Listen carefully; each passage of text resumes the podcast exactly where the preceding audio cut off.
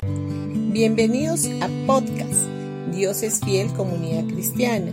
Los invitamos a escuchar el mensaje de hoy. Hola familia, hoy día viernes 11 de marzo vamos a ir a Proverbios capítulo 4 versículo del 20 al 22. Y dice, Hijo mío, está atento a mis palabras, inclina tu oído a mis razones, no se aparten de tus ojos, guárdalas en medio de tu corazón, porque son vida los que las hallan y medicina todo su cuerpo. Aquí vemos la importancia de leer y prestar atención a la palabra de Dios, y no sacar conclusiones basadas en nuestra propia opinión. La palabra de Dios proporciona vida y medicina para todo nuestro ser. Dios es vida, y su palabra nos otorga vida. Cuando la atesoramos en nuestro corazón, recibimos vida y sanidad.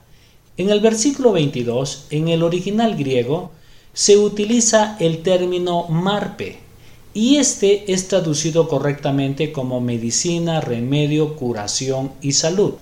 Aquí tenemos que aprender una lección muy importante, y es que cuando estamos atravesando situaciones difíciles como cuando sufrimos la pérdida de un ser querido, nuestra oración no puede suplantar la palabra de Dios. Dicho de otra manera, es precisamente en esos momentos cuanto más intensamente deberíamos ingerir la medicina divina de su palabra. A menudo, cuando atravesamos una situación difícil, nos apresuramos a poner en acción a otras personas para que oren por nosotros, lo cual no está mal en sí mismo, pero repito, la oración no puede suplantar la palabra de Dios. Si recibiéramos todas las soluciones por medio de la oración, Dios no nos hubiera aconsejado a prestar oídos a su palabra, la cual es medicina. En ninguna parte de la Biblia encontramos que la oración sea sinónimo a medicina. Naturalmente que nuestras oraciones son importantes y produce efecto, pero así y todo la palabra de Dios tiene prioridad.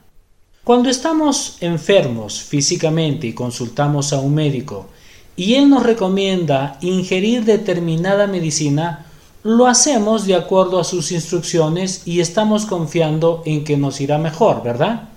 De la misma manera, deberíamos hacerlo con la palabra de Dios y lo mejor de todo es que ella no tiene efectos colaterales o secundarios que nos puedan llegar a provocar alguna reacción adversa o nociva. Podemos ingerir la palabra de Dios incluso en grandes cantidades sin temor a que nos haga mal. La palabra de Dios es como una tableta o una pastilla medicinal con los mejores componentes, la cual contribuye a nuestra salud física, mental y espiritual. Y Dios desea que nos hagamos adictos a su palabra porque ella nos produce vida.